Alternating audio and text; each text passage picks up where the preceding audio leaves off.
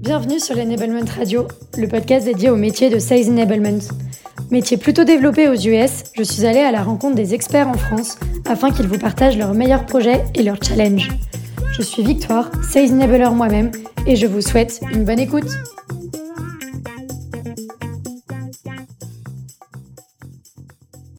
Hello, aujourd'hui j'accueille Tiffen qui est Partnership Enablement Specialist chez HubSpot. Donc c'est euh, une branche hein, de Sales Enablement, c'est juste le nom qui diffère un peu. Mais en tout cas, je suis super contente de t'avoir aujourd'hui pour, euh, pour un épisode ensemble, Tiffen. Hello Victoire, et puis merci euh, pour l'invitation. Je suis ravie aussi d'échanger avec toi aujourd'hui. Avec grand plaisir. je pense qu'on va commencer par la question traditionnelle. que tu, est-ce que tu peux te présenter, présenter ton parcours qu'on comprenne un peu bah, qui tu es et qu'est-ce que tu fais aujourd'hui chez HubSpot? Bien sûr, alors moi j'aime bien me définir comme un, bébé de la tech. Euh, c'est-à-dire que moi ça fait presque un peu plus de 8 ans hein, que je travaille dans le monde de la tech. J'ai travaillé, été BDR chez Oracle, j'ai ensuite été sales chez LinkedIn. Euh, et puis j'ai rejoint HubSpot en 2019. À l'époque, je m'occupais euh, de la création de contenu pour notre euh, plateforme de e-learning HubSpot Academy. J'étais ce qu'on appelle un inbound professor. J'aime bien le, franciser en chef de projet e-learning. Et puis, donc là, ça va faire sept mois maintenant que j'ai rejoint le département de l'écosystème plateforme de HubSpot en tant que donc, de Partnership Enablement Specialist. Qu'est-ce que c'est? Euh, HubSpot aujourd'hui navigue dans un écosystème de partenaires euh, et, euh, et, technologiques et de solutions, revendeurs, etc. Et moi, ma mission, en fait, c'est d'accompagner nos sales, donc pas seulement nos sales, aussi nos CSM, nos onboarding specialists, sur tous les sujets qui concernent de près ou de loin nos intégrations à HubSpot. Ok, super clair, merci beaucoup. Effectivement, ça, doit être une grosse organisation. Vous êtes assez nombreux chez HubSpot. Est-ce que tu peux m'en dire un peu plus euh, dans les grandes lignes sur l'organisation Sales, mais aussi l'organisation Sales Enablement? C'est un vaste sujet, en effet, on est, on quand même nombreux hein, dans le monde, on est plus de 7200, donc euh, il y, a pas mal de, personnes qui travaillent chez HubSpot. Euh, moi, je m'occupe du segment Europe, et donc je vais vous parler là que de, enfin je vais te présenter l'Europe, hein, on va même pas aller parler de EPAC, LATAM et NAM. sur le segment IMIA, on a environ une flotte de 400 commerciaux. Euh, je parle même pas des CSM et des onboarding specialists. Je pense qu'au total, on doit être 700 euh, euh, si on, les incorpore aussi dans le lot. on est divisé en fait par région. Donc, tu as la région France, DAR, donc Allemagne, Suisse et Autriche, Nordilux et ce qu'on appelle Rest of Europe et bien sûr UKI. dans ces régions, on va avoir bah, une segmentation qui est faite par taille de business, SB, mid-market et corp. Donc, on va avoir des sales bah, par segment, par région.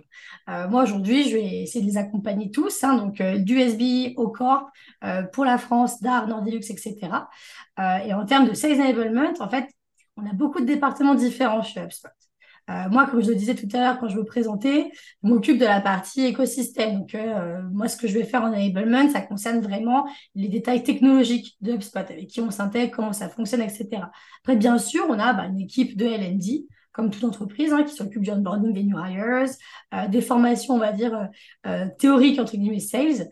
Eux, ils sont à Dublin, ils sont, ils sont cinq pour faire tout, pour s'occuper de toute l'Europe. Et après, on va avoir aussi des sales coachs. Ils sont des personnes, en fait, qui sont là pour accompagner les commerciaux, plus dans du one-to-one, je pense, pour aussi libérer de, la bande passante aux managers. Et eux, ils sont là pour accompagner bah, les commerciaux qui sont en PIP, les new hires aussi, sur des sujets qui sont très régionalisés. Donc, comment est-ce qu'on vend en France? Comment est-ce qu'on vend en DAR? Euh, ils vont monter sur des calls, essayer de les coacher, etc. Ok, super clair. Effectivement, organisation euh, assez euh, complète et nombreuse. Et juste en deux mots pour ceux qui ne connaissent pas HubSpot, est-ce que tu peux me dire bah, ce que vous vendez? Alors, HubSpot, c'est une plateforme connectée au service des entreprises en croissance. On offre des produits euh, individuellement puissants, donc qui sont le marketing, le sales, le service, le operations et le CMS Hub, et en fait qui atteignent leur plein potentiel lorsqu'ils sont utilisés en synergie. Euh, et ce qui est important, je pense, de savoir aussi quand on pense à HubSpot, c'est qu'on a une approche en matière de développement de produits qui consiste à rassembler tous les éléments qui composent la gestion de l'expérience client, à savoir le contenu, le message, l'automatisation, les données de reporting, dans une plateforme unique qui est conçue pour évoluer au rythme de toute entreprise. Super pitch. C'est vrai que nous, on utilise HubSpot pour la partie contenu, par exemple. J'adore. Ça me fait plaisir d'entendre ça. Super. Bah, écoute, je suis preneuse de, d'en savoir un peu plus euh, maintenant sur euh, tes grands enjeux, les enjeux aussi bah, de, de ton équipe. Qu'est-ce que ça implique aujourd'hui d'être euh, bah, d'être partnership enablement? Beaucoup de choses. Vaste sujet. Euh, je pense que ce, que ce qui est important de, de noter, de savoir en tout cas, c'est que c'est une création de poste. C'est assez récent. Mon poste, il a été créé en décembre 2022. Euh, il y avait une personne qui faisait la même chose aux US et le poste avait été créé en août. Donc, en fait, je pense que le principal enjeu pour commencer, c'est bah, euh, de l'évangélisation, de faire savoir euh, à l'écosystème HubSpot, aux HubSpotters, qu'on existe euh, et comment, en fait, ils peuvent travailler avec nous. Et moi, quand je pense à de l'enablement de manière un peu plus même générale, j'aime pas ce côté top to bottom où c'est moi qui vais vous dire quoi faire. Je pense qu'en fait, pour être smart dans l'enablement, il faut surtout demander aux personnes de te dire qu'est-ce qu'ils attendent de toi, qu'est-ce qui pêche euh, et qu'est-ce que tu pourrais faire pour les aider? Donc moi, ça a été mon principal challenge de prise de poste, c'est finalement de faire euh, un travail d'audit, de comprendre bah, quel est le statu quo, quels sont les challenges aujourd'hui que les personnes voient. Et puis même des fois, euh, même elles ne savent pas en fait, comment tu pourrais les aider. Donc c'est à toi d'avoir un travail d'analyse, de réflexion, un peu de, créative, de, de création, de dire, bon, bah, en fait, ils ont ce problème-là et peut-être qu'en faisant ça, ça va les aider. Euh, il y a aussi bah, la question qui se pose de, euh, bah, comme je te le disais, hein, une flotte de 400 commerciaux, 700 personnes au total si on prend les CSM, euh, les onboarding specialists, et moi toute seule. Donc, bon, la journée fait 24 heures et moi, j'aimerais bien aussi avoir un peu de, temps pour ma vie personnelle. donc là, ce qui était hyper important, c'était bah, de réfléchir à comment est-ce qu'on peut faire du contenu qui soit pertinent pour tous les marchés, scalable, et pouvoir en fait hit the ground running plutôt rapidement. Euh, du coup, j'ai des réponses. Hein, si ça, t'intéresse, je peux te donner quelques pistes de réflexion euh, que, j'ai mises en place et je continue de, travailler sur ces chantiers-là. Euh, mais l'idée, en fait, c'est de se dire que aujourd'hui, bon, bah, on vit dans un, un, univers qui est très hybride. Euh, Spot, on adore le, remote. Hein, j'ai beaucoup de collaborateurs qui sont dispatchés aux quatre coins du monde. Et donc, l'asynchrone, pour moi, est roi.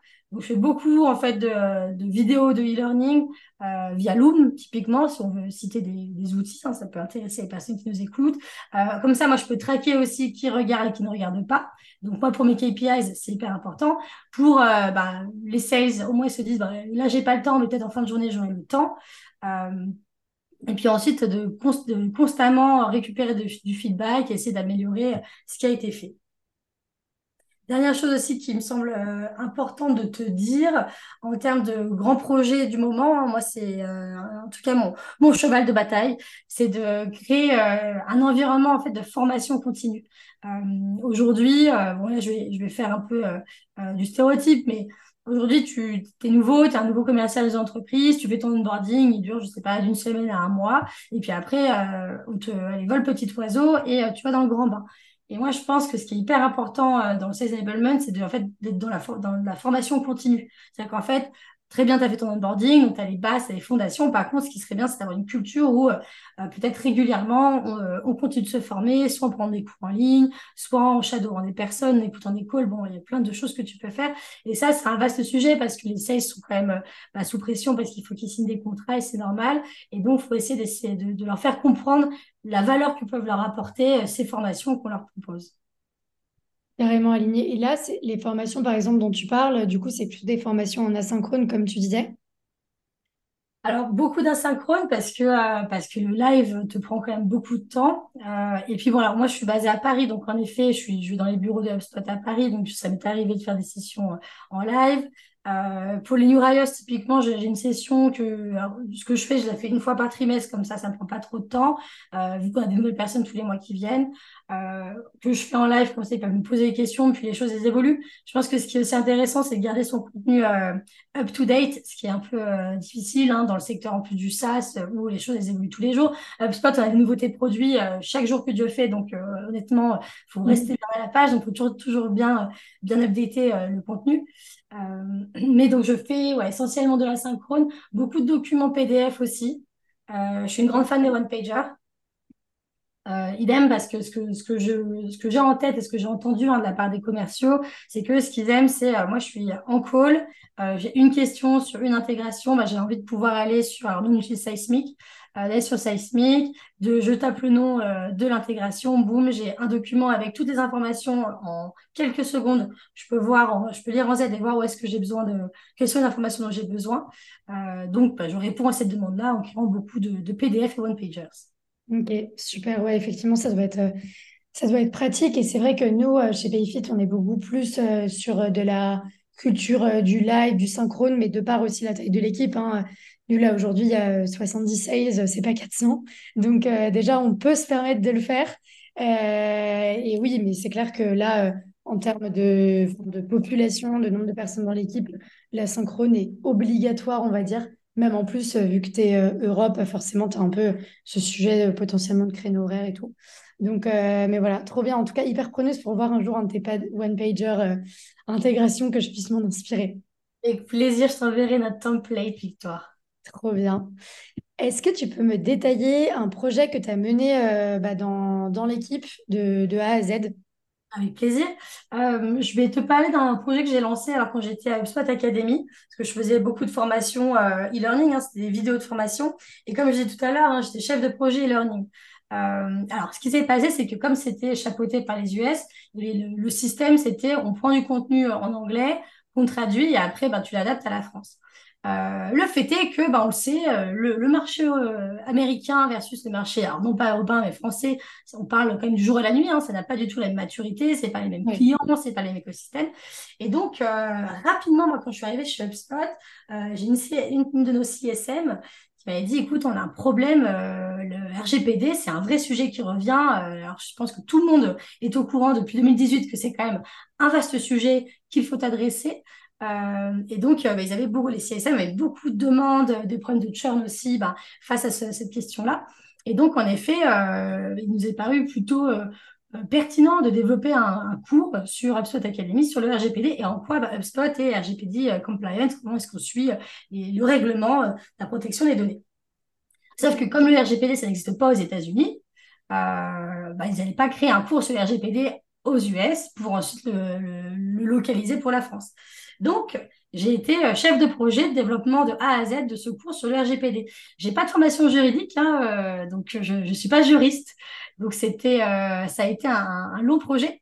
donc, évidemment, je me suis entourée par le département juridique de HubSpot et je l'ai co-écrit avec mon homologue allemande donc, euh, en fait, c'est un projet qu'on a lancé, on l'a développé en anglais parce que, bon, bah, au, Royaume-Uni, en Irlande, euh, ils sont concernés par le RGPD. Et puis, bon, tu as des entreprises américaines qui vendent en Europe, donc ils doivent aussi euh, un petit peu être informés par rapport à ça, en français et en allemand. Et, donc, comment est-ce qu'on l'a fait? Bon, On a suivi alors, une méthode de, projet qui s'appelle ADI. Alors, le modèle ADI, c'est un modèle générique de l'ingénierie pédagogique et euh, il possède en fait cinq phases. Donc, c'est Analyze, Design, Development, Implementation and Evaluation. Et environ six mois. On a quand même pas mal, euh, on a quand même pas mal charbonné. Je ne vais pas te mentir, c'était assez prenant comme période. Euh, et donc, on a évidemment donc récupéré plein d'informations donc du département juridique, mais aussi des CSM, des sales, parce qu'encore une fois, je ne peux pas sortir de mon chapeau toutes les informations. C'est à vous de me dire aussi quelles sont les questions qu'on vous posez pourquoi est-ce que vous avez du churn sur les sujets de RGPD et comment, du coup, on peut adresser ces questions-là? Et, euh, et, donc, on a sorti ce cours, c'était en septembre 2022. Et, euh, et nous, ce qu'on fait euh, à l'académie, enfin, quand j'étais à l'académie, ce qu'on faisait, c'était qu'on avait toujours un, un servi monkey à la fin de la certification du cours pour bah, récupérer du feedback, parce qu'on est dans l'amélioration continue. Donc, évidemment, s'il y a des choses à changer, on change. Et euh, alors, bon, les, Français en général, quand on leur demande de mettre une note de 1 à 10 et de mettre 6 en disant que c'est excellent, euh, quand tu regardes sur la table, ils vont mettre du 10 sur 10 quand c'est excellent.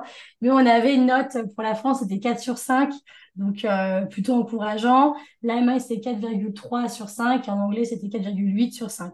Donc, plutôt un succès. En tout cas, moi, je suis ravie d'avoir pu développer tout ça. J'avais jamais fait de design thinking et de adult learning avant, donc beaucoup d'apprentissage. Oh cool. Et ça, euh, as le training que vous avez réalisé, du coup, euh, vous l'avez fait sur, euh, sur quel type d'outils et ensuite comment vous l'avez bah, délivré auprès des équipes? Alors nous, on avait on a un LMS euh, interne qui est développé bah, par un en interne. Donc euh, on l'a fait, on a fait. Donc, moi, je trouvais que les formations académie euh, parfois étaient un peu longues. C'était beaucoup de vidéos et des quiz, ensuite un examen à la fin. Donc on a gardé une structure un petit peu similaire avec des vidéos, des quiz et un examen à la fin. Par contre, on a mis aussi beaucoup d'articles et de euh, self-pacing, donc des travaux à faire euh, chez soi, puis après, chacun fait comme il veut, mais tu reviens et tu as un peu digéré ce qui s'est fait parce que je regardais un petit peu des chiffres, mais ce que les personnes apprennent en live, c'est peut-être 20% de ce qui est finalement ce que tu as voulu délivrer. Donc moi, je suis une, je, je prends le parti de me dire que j'ai envie qu'ils travaillent aussi chez eux, qu'ils digèrent, qu'ils prennent le temps de le faire. C'est un cours qui dure une heure au total. si tu regardes, si tu binge-watch, ça dure une heure. Euh, donc, les outils, c'est euh, le LMS interne de HubSpot avec euh, des articles et bah, des petits quiz, un examen à la fin pour être bien sûr que, que c'est bien rentré. Ok, super intéressant. Merci pour, pour les détails là-dessus. Et sur la partie partnership, tu en parlais au début, mais maintenant, tu es beaucoup plus axé sur bah, partnership enablement. Est-ce que tu peux juste bah, peut-être me préciser déjà en, quoi ça consiste, cette partie partnership et euh, qu'est-ce que tu mets en place côté Development pour ces équipes-là? Puisque du coup, c'est les équipes de sales aussi. Voilà, comment ça, comment ça s'imbrique avec euh, bah, peut-être qu'il y a un sales enablement en plus? Comment vous vous organisez sur cette partie-là? Bah, ce sujet est très bonne question. Euh, alors, plusieurs choses. En fait, peut-être pour recontextualiser la création enfin, la raison pour laquelle on a créé ce poste, c'est qu'on s'est rendu compte qu'en effet, le spot, on fait beaucoup de choses, mais qu'on euh, fait encore mieux quand on a d'autres intégrations parce que ça répond à l'intégralité des besoins de, nos prospects, de nos clients.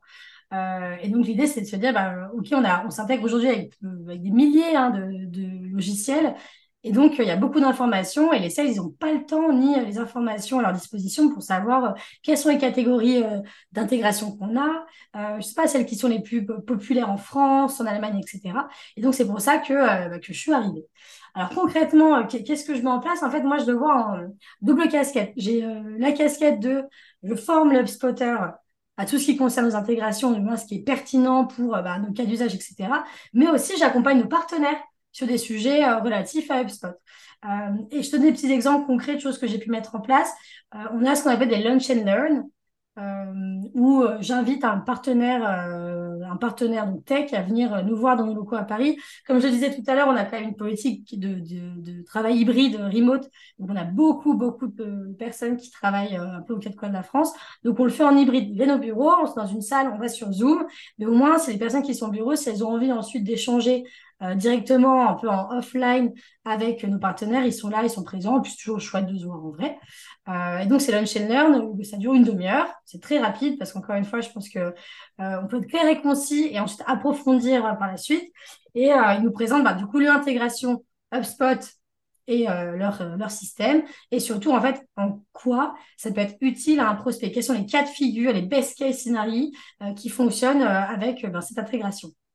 Et après, moi, je mets tout sur, je disais, Seismic. Comme ça, si les, les, personnes ne pouvaient pas participer à la session, ils peuvent toujours la regarder, etc. Euh, et après, bah, typiquement, euh, je sais qu'on va parler de, KPIs après, mais euh, moi, pour mesurer le succès de ce type de session, je vais sur Gong et je regarde s'il y a plus de mentions de l'intégration par les sales depuis la session de, de Lunch and Learn. Autre chose, du coup, un autre exemple que je fais dans l'autre sens, c'est que moi, je vais chez les partenaires et euh, bah, je forme leurs équipes à euh, comment, euh, quelles sont les best practices pour collaborer avec nos sales, parce qu'on aime bien faire du co-selling, hein, euh, nous il y a aussi ça. Euh, tout seul on va plus vite, ensemble on va plus loin, on la connaît, on la connaît celle-là, et du coup nous c'est vraiment la mentalité qu'on a où bah, on travaille tous ensemble parce qu'on fait partie d'un écosystème. Donc bah, comment est-ce qu'on collabore avec un sales HubSpot Quelles sont les choses qui sont importantes à savoir concernant HubSpot quand vous faites une qualification, etc. et donc voilà, c'est du live, hein, souvent ça on, se voit en vrai quand on, on, peut le faire. Hein, c'est l'avantage d'être sur Paris, il y a quand même beaucoup d'entreprises qui y sont basées. Ou alors bah, sur Zoom directement. Ok, super intéressant. Ouais, donc du coup, tu as vraiment un impact, on va dire, interne et externe aussi avec, euh, avec tes partenaires. Exactement. Puis il y a aussi beaucoup de, euh, de construction de communauté. Moi, j'aime bien ça. Hein. Je le faisais aussi un petit peu à l'époque euh, cette académie, mais euh, j'adore naviguer dans l'écosystème HubSpot. On a beaucoup, beaucoup bah, de, partenaires, comme je te le disais, différentes typologies de partenaires. Et, et je trouve en fait de se voir en vrai et de faire ce, ce type d'événement, ça renforce les relations. Et puis, euh, j'ai l'impression que, que plus les temps passent, plus euh, l'écosystème français ben, se renforce, les gens se connaissent. Et c'est hyper important parce que je trouve qu'au final, ça renforce, le but, c'est de renforcer aussi l'expérience prospect et client. parce que tu as l'impression vraiment de faire partie, de d'échanger avec des experts d'un secteur et pas seulement une entreprise plus une autre entreprise. Oui, c'est vrai que ça, c'est. Enfin, je l'avais jamais entendu auparavant. C'est vrai que généralement, on s'échange des leads, on va dire, avec les intégrations et les partenaires. Mais c'est vrai que quand tu me l'avais expliqué, que vraiment aujourd'hui, un prospect, quand il vous contacte, s'il est intéressé par euh, bah, euh, des produits de vos partenaires, vous leur proposez directement et c'est une seule et même proposition. Et ça, c'est vrai que pour euh, bah, toute, toute, la partie bah, cycle de vente et, et processus d'achat pour un prospect, c'est hyper agréable de se dire, bah, en fait, je gère tout avec un interlocuteur, un sales. Et, et comment ça marche d'ailleurs sur la partie commission? Je me demandais. Justement, en fait, alors attention, il y aura toujours quand même deux contrats qui seront signés spot et un pour notre partenaire. On, fait pas, je sais qu'il y a des entreprises qui le font et qui donnent des commissions aux partenaires. Nous, on fait pas ça pour le moment chez HubSpot. Je sais pas si un jour on le fera. Euh, néanmoins, tu auras donc deux interlocuteurs toujours, et par contre, ils seront ensemble. Donc, ils vont se sync. Toi, tu n'auras pas une démo euh, HubSpot, une démo Intel. Tu auras une démo HubSpot plus nan, Et donc, ça, je pense qu'en termes de prospect, tu es hyper content parce que ça fait quand même gagner du temps. Et puis, bah, encore une fois, tu sens que qu'il euh, y a des bonnes synergies qui se passent. Et donc, du coup, il n'y a pas de. tu vois, nous, nos sales, ils ne sont pas incentivés sur euh, positionner un tel ou un tel, parce que du coup, c'est pas faire pour nos partenaires non plus. Euh, on a des partenaires stratégiques, mais c'est plus en termes de historique et de taille d'entreprise. autrement, moi, je, je, prône la justice. Je veux que ce soit... En fait, moi, je veux être le customer first. Donc, en fait, on va pas, si le cas d'usage du, du, client il est, euh, c'est plus pertinent pour une telle catégorie euh, d'intégration. je préfère qu'on positionne celle-là plutôt qu'on force nos, qu'on, force nos sales entre guillemets à positionner un autre parce que euh, on a des accords avec eux. Donc il n'y a pas de rétrocommission, il n'y a pas d'incentive. on compte sur le bon jugement de chacun.